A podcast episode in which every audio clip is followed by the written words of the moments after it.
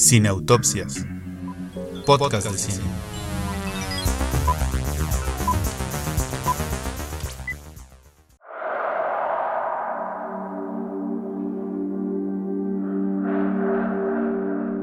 Hola, ¿cómo están? Bienvenidos al episodio número 40 de Cine Autopsias.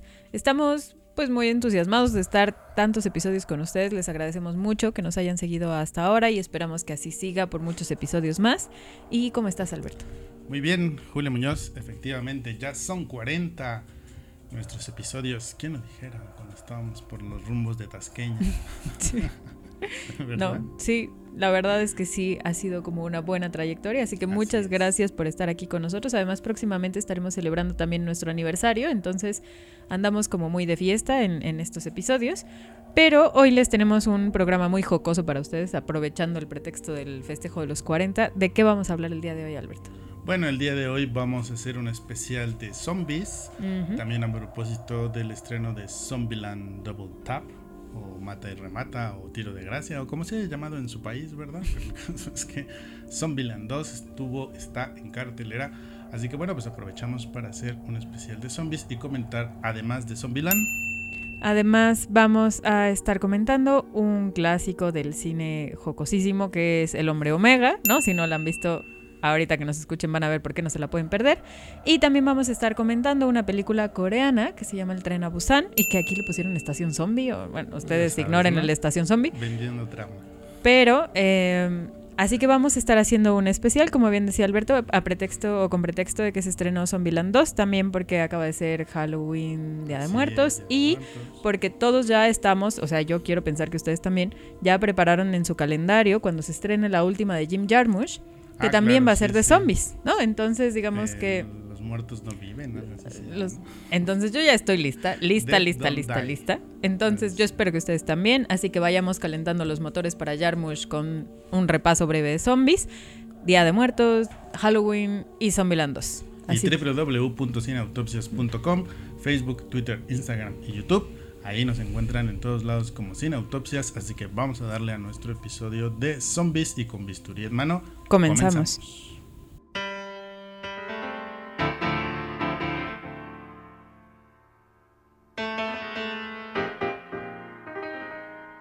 Desde el sofá.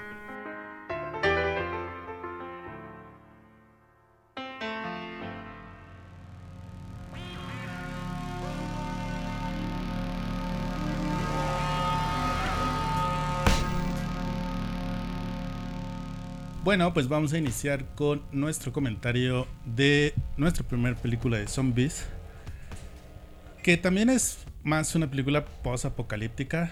Luego habría que ver qué tan zombies son los zombies que salen ahí. Sí. Pero bueno, como lo platicábamos el otro día, pues a esta película realmente le importa poco lo que suceda. En general, No. de la vida. Lo que quiere es mandar un mensaje más o menos poco velado. Y de Omega Men, que está basada en la misma novela en la que está basada, por ejemplo, Soy Leyenda, que es la de Will Smith, pues nos cuenta la historia de Charleston Heston, ¿no? que parece ser el único sobreviviente sobre la Tierra después de una pandemia que se desató a raíz de una guerra entre China y Rusia. Entonces él anda ahí como Paseando, ¿sabes? yendo al cine. por Nueva York, ¿no? De hecho, si ya vieron el episodio de Los Simpson del hombre Omega también, de Homero Omega, es lo mismo, va al cine solo y ahí están los cadáveres. Sí. Sí. la música del smooth jazz, ¿no? Así como si él estuviera ahí, ¿sabes? Como paseando, Sí, como relax. turisteando, ¿no? Porque pues ya es el último hombre sobre la Tierra, pues qué preocupación puede tener, ¿verdad? ¿Y qué preocupación se supone que tiene? Pues bueno, como ya decía Alberto, es una película que tiene un mensaje poco velado y un mensaje político poco velado. Es decir, eh, es una de las películas en donde yo creo que más se puede apreciar como una pretendida película de acción de Hollywood que es solo entretenimiento.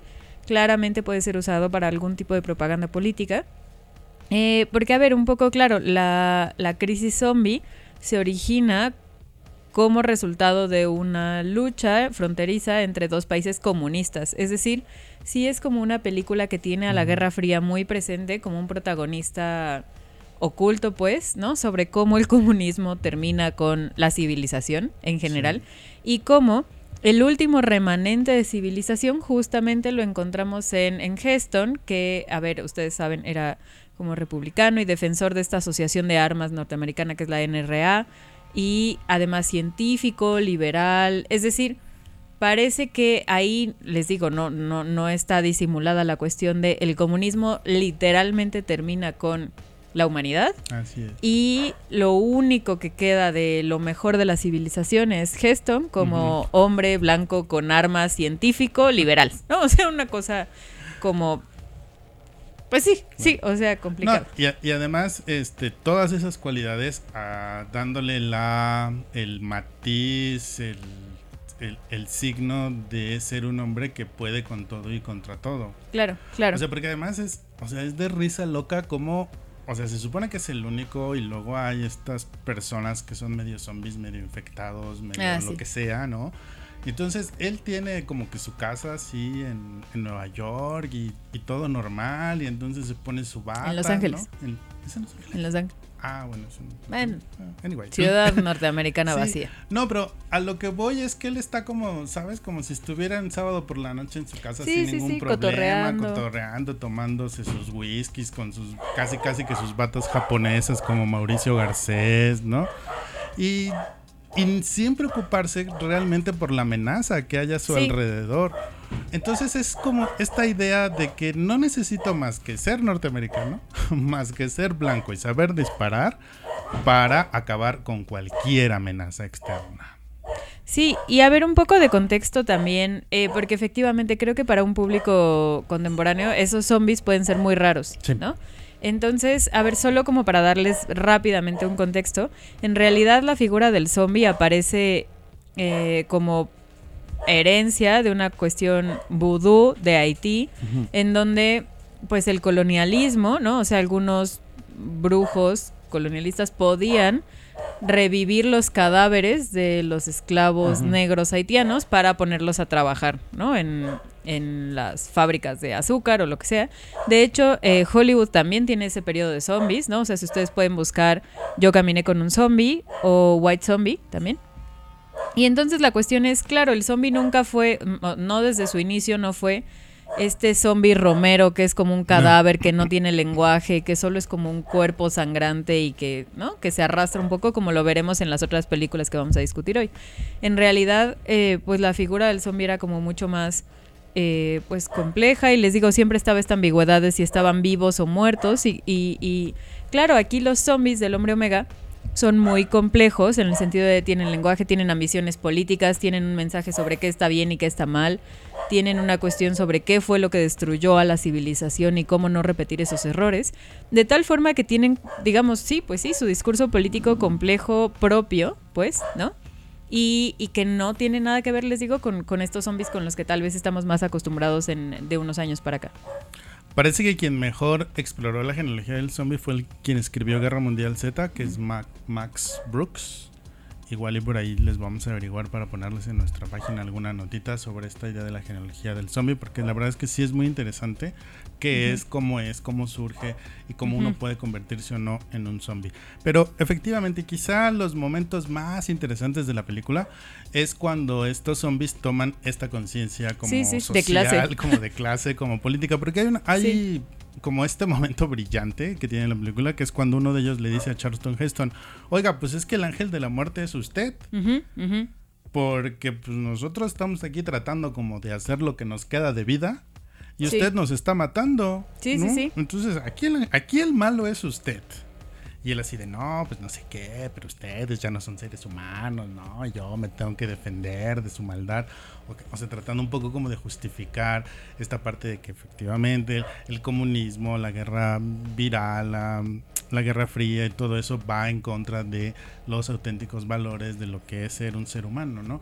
Y sin embargo, bueno, pues la película tiene ese momentito, ¿no? En el que tú, tú te puedes pensar, pues sí, efectivamente, quien está haciendo todo el desmadre es Charlton Heston. No, y además algo que es importante es, hay un momento en donde parece que pueden salvar a uno de los niños, ¿no? De Sí. esta infección. Y entonces el mismo niño cuando se cura, le dice al personaje de Gestón, ¿por qué no usas esto para ayudar a los demás? ¿Por qué no usas esto? Claro, y ahí la cuestión es la película, les digo, sí, o sea, tiene su clara línea política. Sí. Entonces cuando el niño intenta llevarles la salvación de la ciencia a los zombies, ¿no? Los zombies le dicen, no, o sea, eso es parte de lo que destruyó al mundo, el avance científico sin parar fue parte de lo que destruyó a todo, así que no queremos la cura, ese es parte del problema. Y, y el chico acaba mal, ¿no? Sí, Eh, bastante mal. digamos, la, la cuestión entonces es, pues sí, sí está esta cuestión en donde los zombies van a tratar de dar como su punto de vista sobre los valores norteamericanos, pero la película tiene claro a quién va a apoyar, Sí. ¿no? O sea, digamos, y, y les vamos a spoilerear al final, pero es que es importante a- analizar este símbolo, pues, porque la cuestión es, eh, el personaje de Heston muere al final, ¿no? Que es como, digamos, sorprendente porque tal vez contemporáneamente están no, no menos muerto. tentados, ajá, no hubiera muerto, se hubiera salvado así. El caso es, además se muere de una forma muy burra, pero Sí. eh, la cosa es cuando muere termina en una fuente y la postura en la que Heston muere es como la de Cristo en la en cruz, la o sea, cruz. está así y bueno, ustedes saben, ¿no? La cuestión es, el simbolismo es clarísimo, o sea, Sí. no hay posibilidad de si lo habrán querido hacer, no. Eh, y entonces parece que era un poco eso, como este Salvador que representaba los valores gringos por excelencia y cómo los comunistas destruyeron esa esperanza, como no escucharon al Salvador, como no permitieron la cura. O sea, es, es una cosa, o sea, política, religiosamente, socialmente es una película bien cargada de cosas que además da mucha risa, pues, porque se toma en serio.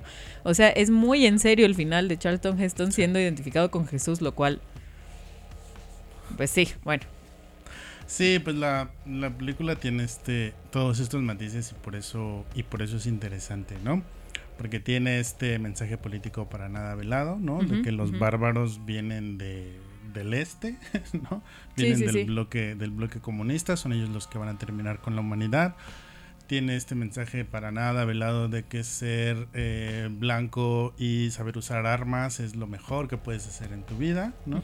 Tiene este mensaje de puritanismo, por supuesto, ¿no? Hay una escena en donde hablan de unos anticonceptivos y no los muestran. Ah, y es así como que... o sea, Sí, sí, ¿qué sí. onda, no? O sea, estás hablando de parejas interraciales, pero no puedes mostrar una caja Ah, de pero ¿en qué anticonceptivos. contexto están hablando de la pareja interracial? Porque también no es solo como... O sea, la, la justificación, porque además hasta donde tengo entendido en esa época, que es como el 70 y... Uno, ¿Uno? Es de la película del 71. Y está Eh, ubicada en el 75. O sea, hasta donde entiendo, pues en esa época, fíjense nada más, todavía era problemático defender parejas interraciales en Sí. el cine. Y aquí se lo plantean solo porque pretenden ser como los últimos seres humanos sobre la Tierra, casi. Así como de si tú fueras la única chica y yo fuera el único chico sobre la Tierra, ¿no deberíamos estar juntos? Claro. Y luego ni son Y- los únicos, pero más Sí, bien además. creo yo que va por el lado de la validación del personaje varonil de Heston. Sí, sí, o sea, sí, yo soy el bueno, el fuerte, puedo tener a cualquier mujer. Sí, y digamos, o sea, la cuestión es que hasta la pareja interracial acabe un poco así justificada como al alcance del hombre blanco Ajá, pelo en pecho Sí, sí, sí, Solo a su disponibilidad, pues, porque la chica va a acabar siendo zombie, o sea, perdón que se los arruine, pero, o sea, tampoco crean que va a haber una redención de la personaje femenina afroamericana, porque no, no la hay, no, o sea, al, contrario, No, no, o sea, el- a la pobre le dan un personaje que al inicio parecía como bueno, interesante, que tenía mucha probabilidad de la ahí de se crecer. convierte en zombie. Sí, y de pronto es como, uh, esto ya se perdió, ¿no? Entonces, Se ha perdido. Pues bueno, la verdad es una película muy divertida. Creo que vale la pena que la vean. Divertida a su pesar, o sea, creo que Involuntariamente. Es una película que ha envejecido mal en ese sentido. Muy mal. Pero definitivamente no se la pueden perder. Échenle un ojo. Y sobre todo porque este es uno de los muchos usos que van a tener los zombies en el cine, ¿no? Sí, sí, que sí. son sí. utilizados para mucho comentario social. Pero bueno, vámonos a lo que sigue.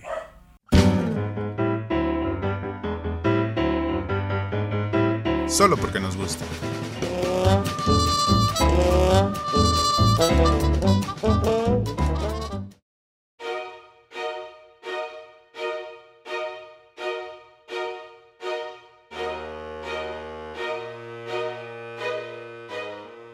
La segunda película que vamos a discutir sobre zombies. A ver, yo creo que es diferente al cine hollywoodense en muchos sentidos. O sea, hasta por las, Ah, no, eh, las escenas gustó no climáticas. gustó. A mí me gustó mucho. La- yo estaba mágicamente sorprendida, la verdad, porque Sí, yo, dije, va a ser una película tradicional de zombies y yo, o sea, como que yo tengo que encontrarle el giro a la película de zombies para que me guste, pues, ¿no? Entonces yo dije, va a ser una de esas películas en donde cadáveres se arrastran gruñendo para matar a todos. Y no, no, ¿Y no. sí?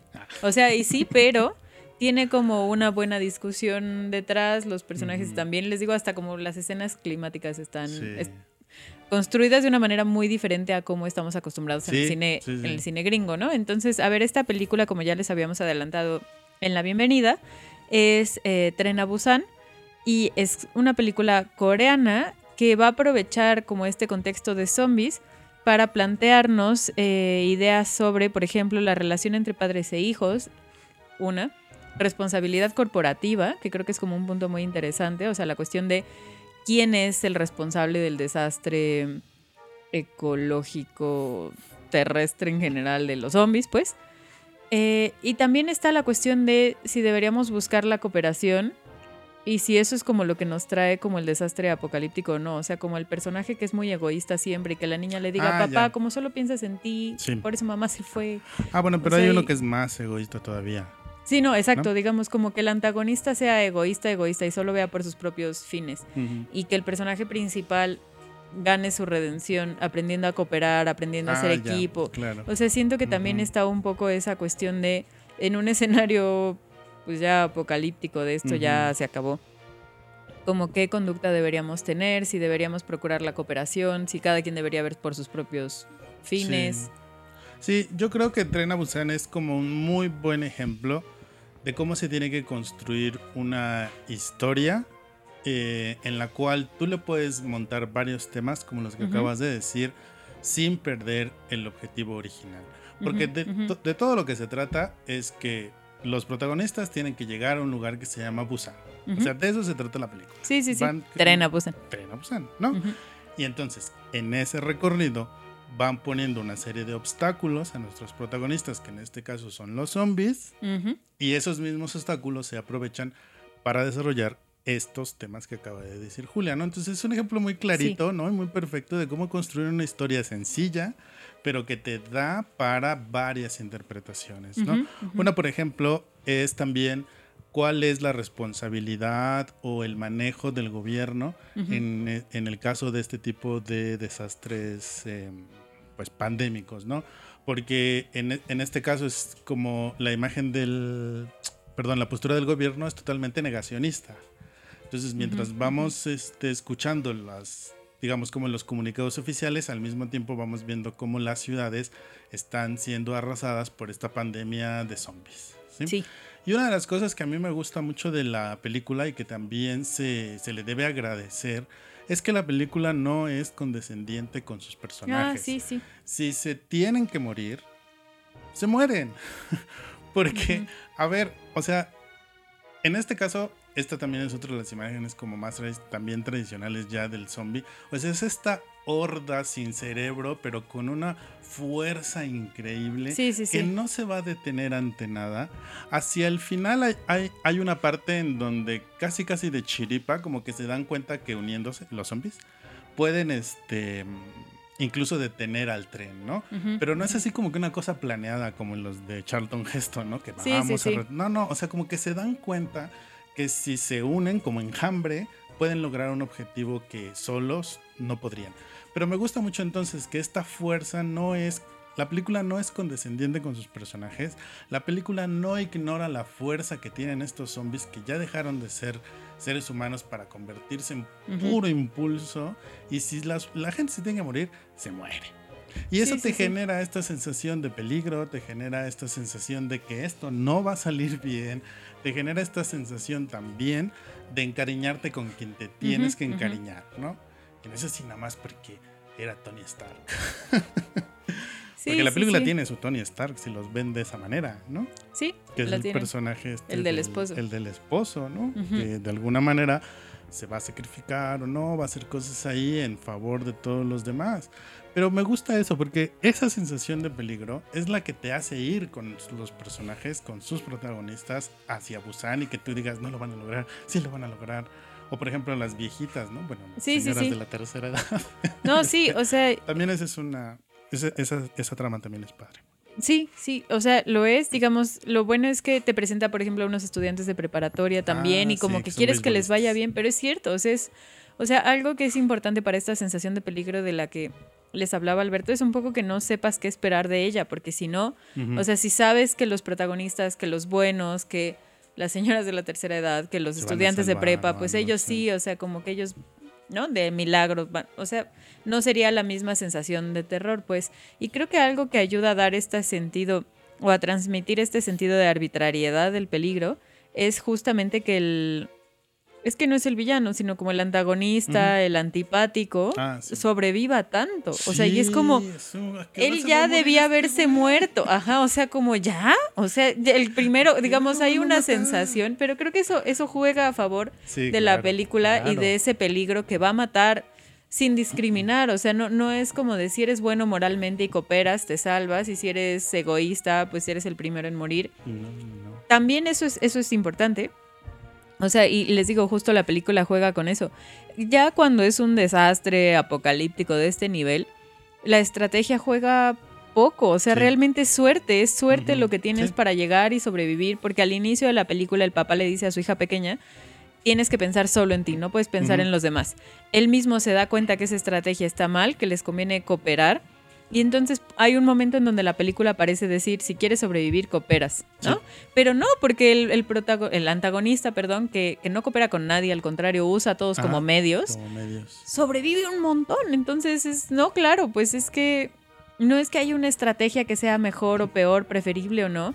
Es un caos, todo te puede tocar, seas anciano, niño, estudiante, grande, no, buena persona, mala persona.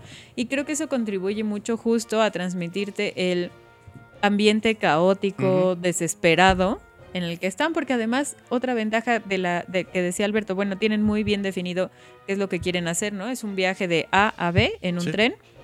Además, eso permite que como que el ambiente sea muy claustrofóbico. Entonces todo está en una locación, hay todo un caos, está hundiendo el mundo y tú estás atrapado en un vagón de un tren. ¿No? Entonces creo que eso también juega a su favor. Y las formas en las que resuelven eh, cada uno de los obstáculos con pérdidas o sin pérdidas, la verdad es que son bastante verosímiles. Sí, sí, sí. O sea, no es que los personajes principales sean así como unos súper expertos en ciencia, en zombies. No, no. O sea, nada, un, el, el protagonista, el papá, es como una especie como de inversionista, ¿no? Una cosa así. El, otro, el otro que es el esposo, llamémoslo así, no se sabe qué es. Yo no sé por qué tenía en la mente que en algún momento de la película decían que era luchador, pero no, nunca dicen qué es. Entonces son gente, pues así, normal, como nosotros, ¿no? que tiene que recurrir al ingenio, al instinto de sobrevivencia, a la solidaridad, según sea el, caso, ¿no? Para sobrevivir a este, en, en, este viaje. Entonces también es como muy padre eso, ¿no? Que no recurren a ningún fuego artificial, ¿no? A ninguna, este, a ningún recurso narrativo como, ay, pues este pasó otro tren y entonces se llevó al, al vagón en donde estaban todos y ya por eso se salvaron. No, sino que deja que por sus propios recursos resuelvan cómo es que van a ir sobreviviendo. Sí, no, y, no, sé, no, sé si también a ti te, pareció lo mismo, pero además, o sea, creo que es como un respiro, les digo, de estas fórmulas hollywoodenses. Y digo fórmulas porque da igual en qué película lo vean, es como un poco, o sea, la forma de construir la cotidianidad que se va a perder, ¿no? O sea, al, mm, inicio de la película te presentan a él en su oficina, tomando decisiones, yendo a casa con su hija, es su cumpleaños, no sabe qué regalarle. O sea, es muy breve, no pierden mucho tiempo en eso y aún así te dan como una muy buena idea de cómo es la relación entre ellos de día a día y justo qué es lo que van a perder, ¿no? O sea, como abordas el tren, porque eso es algo bueno, como en la lotería de la vida, si el apocalipsis zombie estalla mientras tú estás en el metro, los que estén en el vagón contigo son los compañeros que te van a tocar, pues, en ese destino. O sea, es como una cuestión de, de coincidencia, de azar, de suerte, que la película retrata muy bien también. Sí, en ese sentido la película está muy bien contada porque también se da el tiempo para hacer esta muy breve pero significativa reflexión sobre la cuestión de la corporación, porque el protagonista le hace una llamada al asistente y el asistente le dice, oiga, pero es que todo esto comenzó en una, en una de nuestras empresas. nosotros somos responsables, ¿no? Y luego también se da el tiempo de que la mamá del protagonista le llama y le dice, hola, ¿cómo están? Pero pues ya su voz se oye que, que algo malo le está pasando. Entonces está bien padre porque sí, sí, sí. A través de una narración muy sencilla, Sí. la película se da el tiempo para darte estos mensajes emotivos, de reflexión, de terror, pero sobre todo, y eso es a mí lo que más me gusta, peligro. Sí. O sea, Sí, sí, sí. tú no sabes quién es el, quién al final va a llegar. Y yo la verdad es que me sorprendí de las los personas que llegaron, ¿no? Sí. Yo pensé No. que nada más una iba a llegar. Sí, sí, sí. La verdad es que al final uno apuesta como a quién va a sobrevivir, quién se va a sacrificar, quién no, a quién le va a tocar la buena suerte. Eh, hay uno que sobrevive por mucha suerte. O sea, el que al inicio es el primerísimo que aparece diciendo todos estaban muertos, todos. Es como ¿El un- vagabundo? el vagabundo. Ah, pues sí. ese sobrevive por suerte Sí, por, sí. casi toda la película. La cuestión aquí es justo algo que también me gusta es que recupera. O sea, y como dice Alberto, son los detalles narrativos súper sencillos. Al inicio de la película, al mero inicio, establecen que el papá no fue al festival de, de su hija, al festival escolar. Ah, y entonces sí, se la canción, perdió, digamos, cantando. Y la canción va a jugar un papel importante. y uno creería que no, bueno, sí, pues ya. Es nomás padre desobligado. y- Ajá, y nomás está viendo el video para decir, ay, hija, no fui, pero cantaste muy bonito. Y no, no, esa, o sea, eso va a tener un papel hasta el final, hasta el mero, mero final va a decidir algo. Entonces, realmente, denle una oportunidad. Les digo, en las escenas más dramáticas, en las más eh, álgidas, hay música muy tranquila. No hay diálogos, hasta Ah, baja, hay como música con pianito. O sea, es algo a lo que no estamos acostumbrados no. en películas de zombies. Así que vale mucho la pena verla. Está en Netflix, así que no Sí, hay sí, sí, pretexto. pretexto. Eh, búsquenla como Estación Zombie o Tren a Busan, pero realmente creo que vale mucho la pena. Vale mucho la pena. Corea del, Corea del Sur está sorprendiendo como un buen cine últimamente, ¿no? Tren a Busan. Ya no les hemos hablado de Burning, creo, pero bueno, eventualmente Lo haremos. hablaremos de Burning. Y Parasite, que acaba de ganar la Palma de Oro. Todas ellas son películas de Corea del Sur. Así que bueno, pues ahí está. Tren a Busan, Estación Zombie en Netflix. No se la pierdan, coméntenla con nosotros y vámonos a lo que sigue.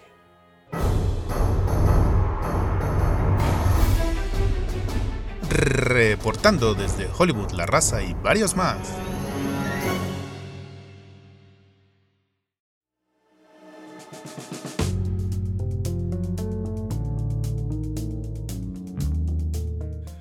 Bueno, pues todo esto de los zombies surge a propósito del estreno de la segunda parte de la película Zombieland. La primera es de hace 10 años, del Ujú. 2009, ¿no? Y estábamos comentando que quién iba a pensar que Emma Stone llegaría a las alturas a las que llegó, de ganar unos Oscarín.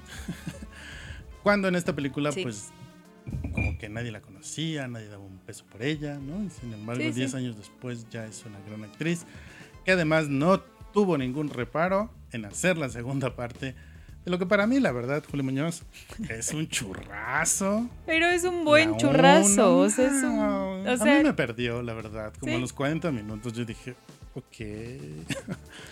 o sea, yo creo que Estamos hablando de Zombieland 1. así es. O sea, y digamos, en este bloque vamos a ir campechaneando Zombieland 1 y 2, porque la trama es más o menos la misma, Sí. ¿no? Eh, y a ver, un poco la cuestión aquí es, yo creo que dentro del género de zombies, porque yo creo que casi se ha hecho un propio género por de Sí, tantas seguro. variantes que hay, eh, hay como estas películas que justo se caracterizan por no tomarse en serio, ¿no? O sea, ¿cómo podríamos hacer una película zombie absurda que nadie pudiera tomarse en serio? Eh, piensen, por ejemplo, en Shaun of the Dead, ¿no? Que es como esta parodia burla de Dawn of the Dead, que es como la clasiquísima. Entonces, eh, así como esta icónica escena de, de, de Shaun en donde están matando zombies en un pub con Queen, ¿no? Así, o sea, como por los LOLs, pues, como de ya, es- son películas que Sí, a las que realmente poco les importa, creo yo, como que haya una trama o que haya un poco es agarrar el pretexto de los zombies, el pretexto de un mundo posapocalíptico y divertirse un poco con ello. Sí, un poco, sí.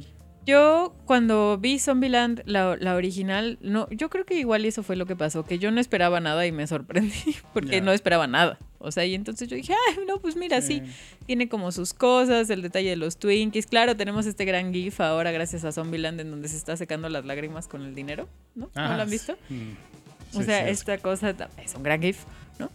Eh, entonces, pues tenían como estos personajes. A mí Jesse Eisenberg me cuesta mucho trabajo. No, Y su personaje tal vez es el que me cuesta, sí. Pero claro, entiendo, digamos, de dónde viene un poco la cuestión de el chico acostumbrado a jugar videojuegos con sus propias reglas, que, ¿no? O sea, y creo que se burlan también un poco. No sé si, si eso siga ocurriendo, porque por lo menos hace unos años estaba la figura de, ay, yo sí me estoy preparando para el apocalipsis zombie, ¿no? O sea, como que mucha gente empezó a decir esas cosas. Como No sé jugar con la idea. El internet, Alberto, se llama el internet. Pero, o sea, como que hubo este chiste recurrente de, ay, hay que prepararnos para el apocalipsis. Entonces yo creo que era una burla de ese tipo de, de Sí, personajes como de, a ver, pues sí, ¿qué, ¿qué sería prepararte para el apocalipsis zombie? ¿No? Y entonces tus reglas y hacer cardio. O sea, y es un personaje como, pues que es una burla en sí misma, pues, ¿no? O sea, digamos, creo que hasta la misma película sabe que se tiene que burlar de sus Sí, personajes sí, todo sí. el tiempo. Como que gran parte de su humor es sobre sus personajes principales y no tanto sobre las situaciones. No. O sea, no es tanto el, les digo, matar zombies con Queen, como en Shaun of the Dead, sino, pues sí, o sea, un poco como los extremos a los que pueden llegar estos personajes que son un poco entre antipáticos, ridículos, que no saben cuidar de sí mismos, pero se necesitan, ¿no? Por ejemplo, el personaje de Woody Harrelson, o sea, que es como el personaje, ay, sí, a mí también me cae muy bien. Eh, como un poco, fíjate, como el heredero del estereotipo de Heston, ¿no? Así como el Ah, hombre claro. blanco con armas Sí, sí, que, o sea, va a matar aquí, no sé qué. Es como, pero que es capaz ya de burlarse de sí mismo, es capaz de tener emociones, es capaz como de, no, no sé, de, de inscribirse en relaciones humanas que van más allá de su estereotipo heredero de, de Heston, pues. Me voy a desviar un poquito porque se me ocurre. O sea, como herederos de Heston serían eh, más en el sentido de personajes como, por ejemplo, Schwarzenegger o Sylvester Stallone. Ah, no, no, sí, pero ahí cuando se lo toman en serio. Ajá, sí, sí, sí. Pero ahora, nada más, eso lo quiero decir para retomar el hilo. Es que este, este actor, Woody, Woody, Harrelson, creo que no lo estamos valorando como deberíamos. no, y es muy chido. O sea, ¿se acuerdan tres anuncios por un crimen? ¿no? Ah, claro. Ay, Dios mío, voy a llorar. Es un papelazo, Y es un personaje. En estas, o sea, la verdad es Se que las roba. Sí. O sea, a mí es mi favorito, claramente. es el mejor personaje de las dos películas. Su Sí. personaje es el mejor. Porque efectivamente se asume como el estereotipo del hombre blanco matón y que este pues es el macho. Que ama las armas, que ama las a Elvis. Los carros. Los carros, exacto, sí, Elvis, sí, sí. ¿no? O sea, y él es así, va por la vida. Y entonces, a mí, a, a mí, por ejemplo, ya me gustó más la 2 porque efectivamente ya no se toma nada en serio. Ya hace de sus propios personajes, no tanto una parodia, pero sí una, Sí. una burla. Y en cambio la 1 sí me aburrió un poco que intentaron como hacer este mensaje de, bueno, pues es que ya nosotros somos mm, Familia. familia, y que cuidarnos, pero no, pero sí. Y aquí ya se olvidaron de Bueno, eso. pero tienen la cosa de que si Woody Harrelson quiere ser el papá de Little Rock. Pero, ¿no? ajá, y aquí lo hacen de una, en la 2, ya lo hacen, pero de una manera chistosona. Sí, sí, sí. Así como, Sí. bueno, pues yo ya me asumí que soy tu papá, pero ni soy tu papá, pero mira, cuídate y no sé qué, y no, tú no vas a tener un novio, pero todo en tono gracioso. y Sí, es sí, sí. como- y de esa manera, pienso yo, ahora sí lograron establecer ese tema de que, bueno, como decías con Tren a Busan, si te tocó en el tren, pues esos que te tocaron ahí son tus compañeros o tus enemigos o tu familia o tu, lo que sea. Y entonces aquí en la segunda parte, a través de todas esas bromas y con la in- introducción de este personaje femenino también muy gracioso, o sea, ya es eso, o sea, esos son los que te tocaron, estos van a ser tu familia y va- vamos a tomarlo en serio o vamos a hacerlo gracioso, pero ya estamos aquí. ¿no? Sí, sí, sí. Entonces en la película ya se lanza como en tobogán, ¿no? Tranquilamente. Sí, exacto, No tiene que pensar nada más y Así es. vámonos a matar zombies. A matar zombies y a burlar, o sea, como de cómo se burlan del hippie, ¿no? Ah, del sí. novio hippie. Cómo que destruyen las armas de Elvis. de- Ah. O sea, les digo, para mí es como todo un gran chiste, la verdad. O sea, toda la película, como dice, se deja ir como Sí, en sí, tobogán de... ya, estamos aquí, estamos cumpliendo 10 años. Claro, con ellos empezó, no sé si ustedes recuerdan que a inicios de este año comenzó la moda de, ay, ¿qué estabas haciendo hace 10 años? Y todos Mm. subieron sus fotos, ¿no? De hace 10 años. Ah, sí, Y sí, Zombieland hizo el reto de hace 10 años, de cómo te veías hace 10 Ya. años. O sea, la campaña empezó a inicios justo. Y creo que tiene que ver con, eh, les digo, no arriesgan mucho en la trama. O No. sea, no, no, no se trata ni de contar una historia, como en Tren a Busan. No se trata de tener personajes como entrañables tampoco. Yo no sé si pudiera, o sea, yo no veo claramente un mensaje político detrás, como el caso del hombre Omega. O sea, bien a bien, les digo, más allá de que el personaje de Harrelson tiene, tiene, como esta herencia de Geston, de armas, ¿no? Y que los gringos con sus armas tienen una relación ahí muy peculiar. Yo no sé, o sea, ni siquiera creo que llegue a una crítica del pacifismo, ¿no? O sea, se burlan, claro, de los que funden sus armas para hacer collares, o sea, se burlan un poco de eso, pero creo que no llega al comentario, ajá, pero no llega como al comentario político de los pacifistas son unos idiotas y por ellos no vamos a sobrevivir el fin del mundo. Son un poco inútiles, pero al final los ponen ahí a cooperar, o sea, sí creo que no intenta nada más que entretener y creo que entretiene bien, pues eso es un poco lo que quiero decir, que tal vez eh, a esta película hay que juzgarla como dentro de sus pretensiones y que creo que las tiene claras, que es como, pues vamos a festejar que cumplimos 10 años, que el, reparto original decidió regresar y vamos a hacer bromas al respecto, porque aquí, claro, los zombies, aquí digamos está un poco la cuestión de ellos clasificaban a los zombies, ¿no? Ah, este, los homeros. Los homeros. Eh, los ninjas. que eran los superiores, y los Hawking, los del medio. Los homeros los más tontos, los Hawking pues como bueno un poquito más avanzados y los ninjas los, ninjas. más rápidos y había uno nuevo que eran los Terminator, que no se morían a la primera. Ajá, ajá. Entonces, pues una vez más no es que la figura, o sea, porque les digo, originalmente la figura del zombie sí fue como el lugar para pensar una cuestión política, de colonización, de comunismo en el caso de Gestón. Aquí los zombies, incluso los más avanzados, los Terminator, los T-400, o sea, no, no, no representan, digamos, como una amenaza. Son, son como cuerpos que hay que ir desechando, un poco como en un videojuego, así, en donde como por... y literalmente hacia el final es como por, por kilo, ¿no? O sea, como de por cuántos kilos te puedes ir deshaciendo de los zombies.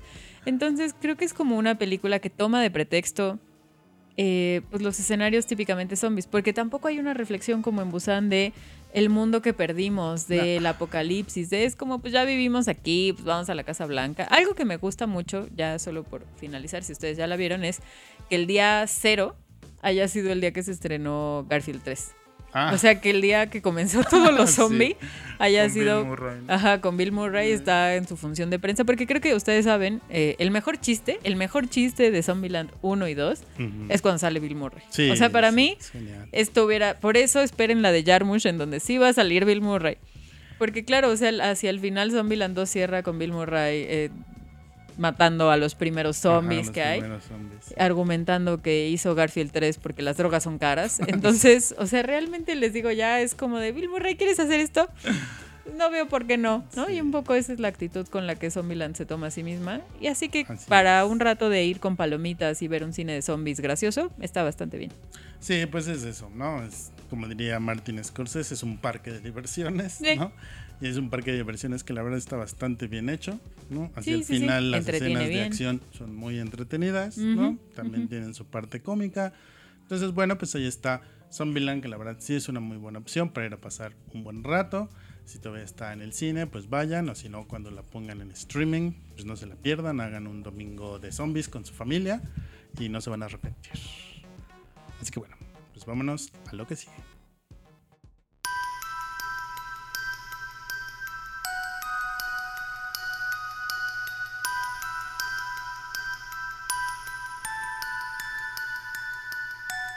Bueno amigos, pues es así como llegamos al final de nuestro episodio número 40. Sí, ¿verdad? 40. Sí. Que fue un especial de zombies, donde comentamos la película de 1971 de Omega Man. También se llama La Última Esperanza. Ah, sí. Le pusieron La Última Esperanza en Hispanoamérica. La pueden encontrar así en YouTube, por ejemplo, si no la han visto, La Última Esperanza. La Última Esperanza. Tren a Busan, que es una película coreana que ustedes pueden ver en Netflix. Y Zombieland 1 y 2, que bueno, la 2 estuvo en cartelera, todavía estará por ahí en algunos remanentes de cines, pero no se vayan a perder ninguna de estas tres películas para que ya saben, las comenten con nosotros a través de nuestras redes sociales. Recuerden que nos pueden encontrar como Cineautopsias en... Eh, a ver, para escucharnos están, si nos están viendo, significa que están en YouTube, que ya se suscribieron a este canal aquí, que ya nos dejaron un comentario abajo para que los leamos, porque siempre estamos al pendiente de los comentarios.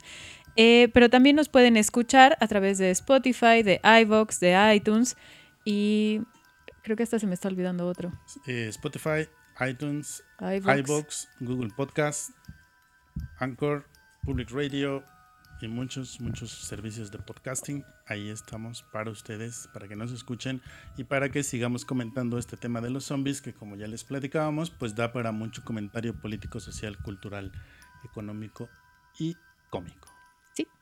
Y bueno, también recuerden que, como ya les dijo Alberto, nuestra página cineautopsias.com, ahí pueden encontrar mucho contenido. De hecho, ahí ya hay una nota sobre películas de zombies también para que se den un ojo, si muchas no las comentamos, entonces así complementarán este episodio con la nota que está por ahí. Y que también nos pueden dejar todos los comentarios porque los esperaremos en las redes sociales de Facebook, Instagram y Twitter. Así es. Bueno, pues muchas gracias a quienes nos vieron y nos escucharon, a quienes solo nos escucharon en este episodio número 40. Muchas gracias, Julio Gracias, Alberto.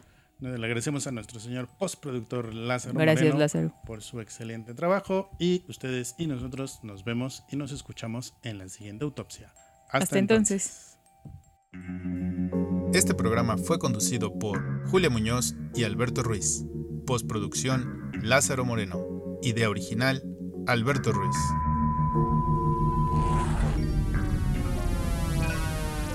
Cine Autopsias. Podcast de cine.